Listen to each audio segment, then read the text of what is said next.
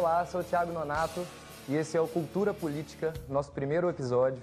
Esse é um programa do PDT-MG que a gente vai publicar semanalmente é, no YouTube e em outras mídias sociais. O entrevistado de hoje é Ciro Gomes. Quero agradecer a sua presença. É, acho que dispensa as apresentações. Né? É um grande líder, um grande visionário. E eu queria te fazer duas perguntinhas. É, mais uma vez agradecer mesmo pela sua, pela sua gentileza, de, sua presteza de participar do nosso programa. Trazendo para uma linguagem popular, é, entendendo a, que a arrecadação é, que é estipulada por esse governo, que é estimada por esse governo, é uma arrecadação progressiva de 10 anos, uma arrecadação de uma expectativa de um trilhão.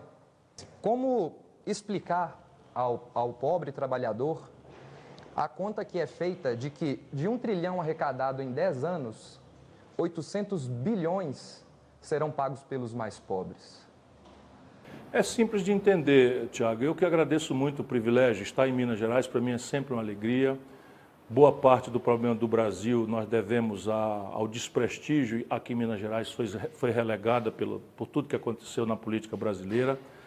E eu sei que eu não poderei ser jamais um bom presidente se eu não tiver trânsito em Minas Gerais, junto aos mineiros, junto aos conterrâneos né, de Juscelino Kubitschek, mas de outros tantos, Antônio Carlos de Andrada, pouca gente sabe, lá atrás estava ah, estimula, estimando, estimulando a Revolução de 30, enfim, eu conheço a história do Brasil como patriota e eu sei da importância, né, Tancredo Neves na redemocratização, Itamar Franco no combate à inflação com o Plano Real, Sempre que Minas Gerais teve força e prestígio, o Brasil, assim como o Rio Grande do Sul, o Brasil andou para bem. Sempre que se desmoralizou Minas Gerais, como hoje estão fazendo, e ao Rio Grande do Sul, o Brasil paga um preço amargo. Eu quero ajudar as pessoas a entender isso e quem sabe um dia já começou. Eu fui o segundo melhor votado em Belo Horizonte, onde está o eleitorado né, muito crítico, muito independente, e eu fico muito feliz.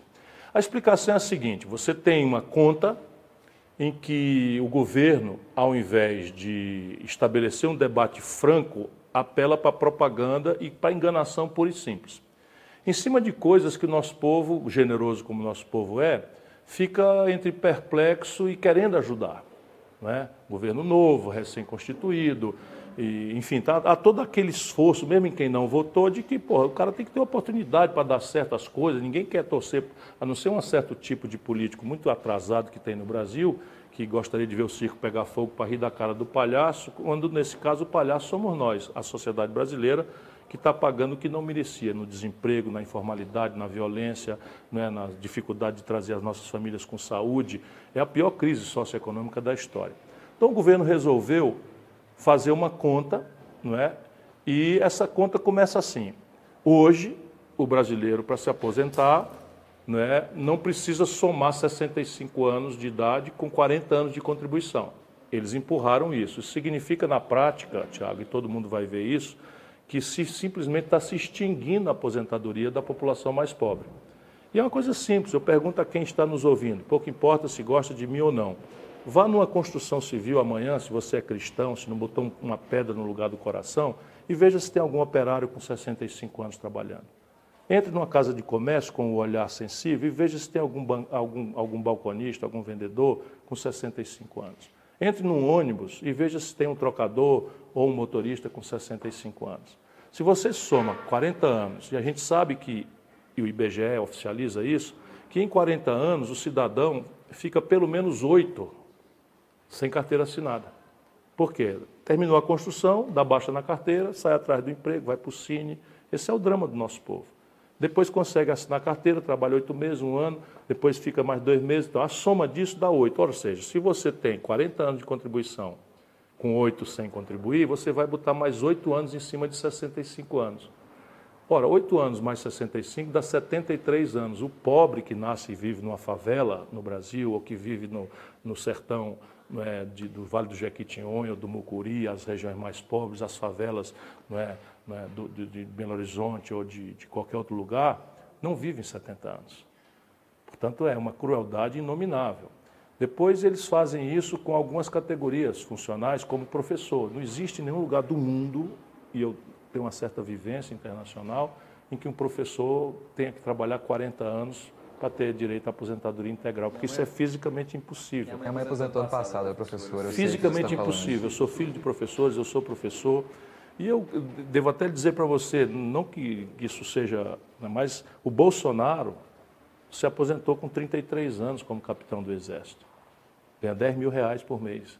Bolsonaro, quando acabou de eleito ser presidente, foi lá na Câmara e requereu a aposentadoria especial de deputado, está ganhando mais 26 mil reais na segunda aposentadoria.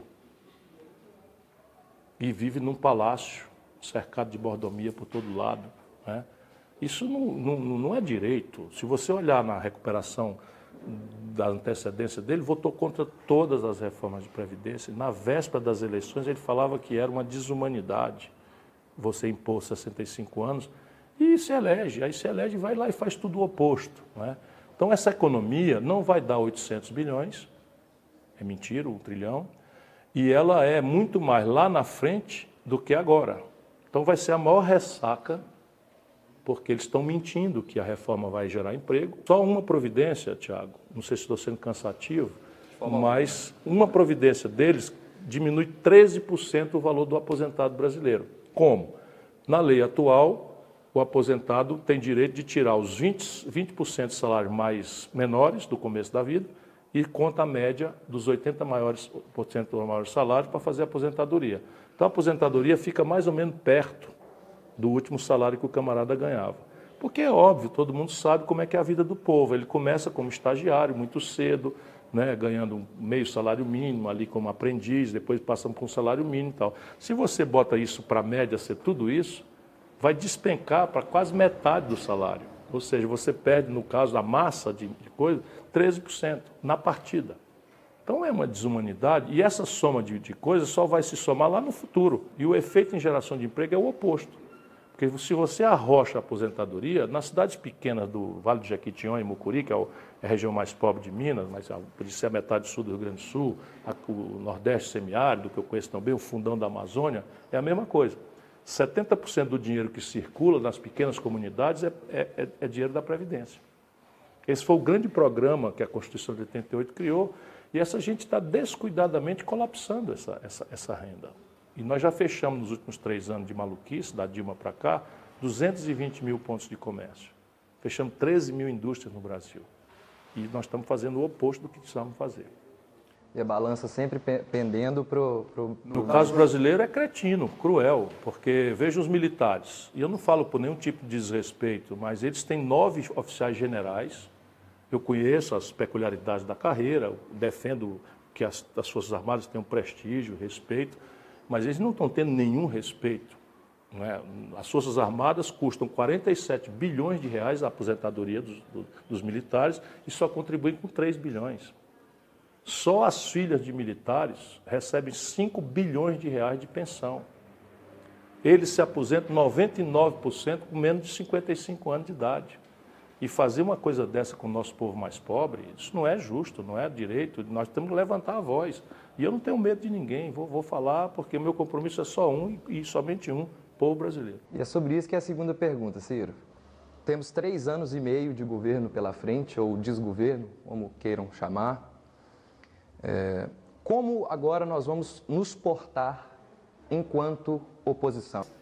A gente tem que ter, antes de mais nada, muita humildade para entender a alma do nosso povo e procurar nos reconectar com ela.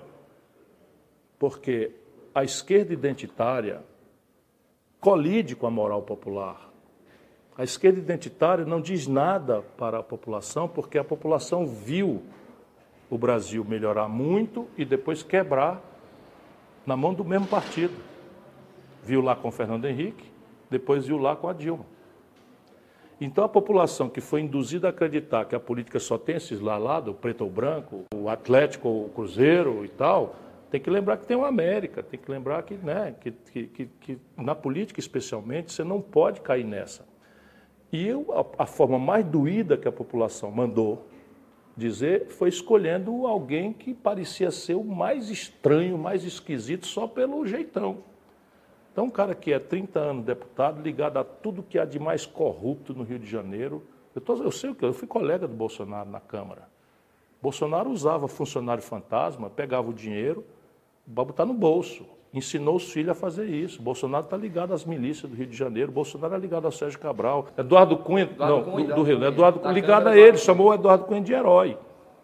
E de repente se aparece aí na base de fake news, mentindo que tem mamadeira de piroca, que, tem, que quer ensinar os filhos do pobre ao kit gay. gay. E essas coisas ela colidem na, na, moral popular. E o povo resolveu então dar um basta na, na, na, na, na contradição e na mentira que se transformou o jogo de corrupção e traição do PSDB e do PT.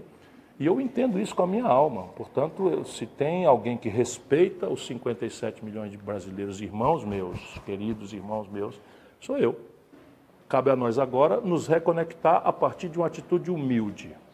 Né? Humilde. Entender que repetir o passado não vai responder aos dramas do futuro brasileiro. A população precisa ser chamada à sua inteligência e não às emoções superficiais. E nós temos que oferecer três coisas: ideia, que a gente precisa mostrar que esse país tem saída, que a saída é, dá para fazer, mas que não é fácil, não existe salvador da pátria, não existe herói que vai chegar do céu, instalar o chicote e botar as coisas em ordem por nós. É possível. Nós precisamos ajudar o povo a entender que você não pode chamar um malabarista para fazer uma cirurgia de apendicite no seu filho. O que, que eu estou querendo dizer? O malabarista é maravilhoso. Quem não acha espetacular num circo, no meio da rua, a capacidade de fazer aquelas coisas, eu não sei fazer. Mas eu não posso, porque o cara é admirável, o malabarista, entregar meu filho que está com apendicite para ele fazer uma cirurgia. E, infelizmente, nós escolhemos o Bolsonaro que nunca administrou uma ponta de bar desse tamanho. Ele não tem nada, ele é um politiqueiro. Nunca administrou privado. Nunca administrou. E aí, primeira experiência, presidente da República de um país complicado, no olho do furacão como o Brasil. A gente precisa ajudar o povo a entender. Muitas vezes a busca do novo compromete a necessidade da gente entender que a presidência da República não é lugar de estagiário.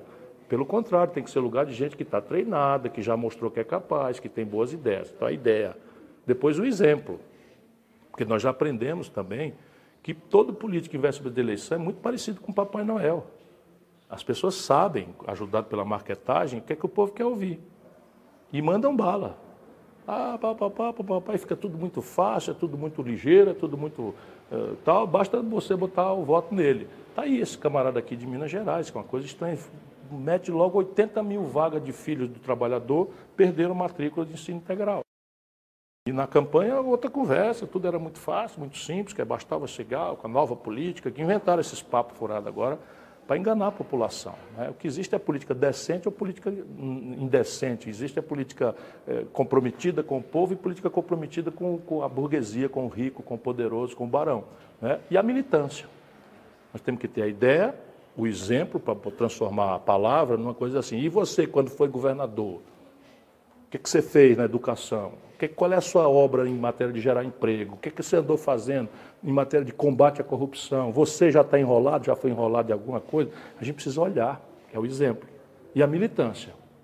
Então, a militância é o que todo brasileiro precisa reaprender a fazer. Hoje eu fico feliz porque tem muito garoto, muitos jovens né, que estão entrando aí numa luta, não é? e a gente precisa dizer isso para todo brasileiro. Porque você vota no deputado e depois esquece o nome do cara. Aí o cara vai lá e decide que tu nunca mais vai se aposentar com teu voto. Portanto, não basta votar, precisa acompanhar, precisa criticar, precisa, enfim, dar trabalho. Nós não vamos sair dessa encalacrada sem nos unirmos num grande e generoso abraço, respeitando as diferentes opiniões e escolhendo os melhores para nos guiar nessa transição difícil. Mas tem 20 saídas o Brasil. O que me anima a lutar é que eu sei que o Brasil tem saída. Você é um exemplo de militância para nós, Ciro.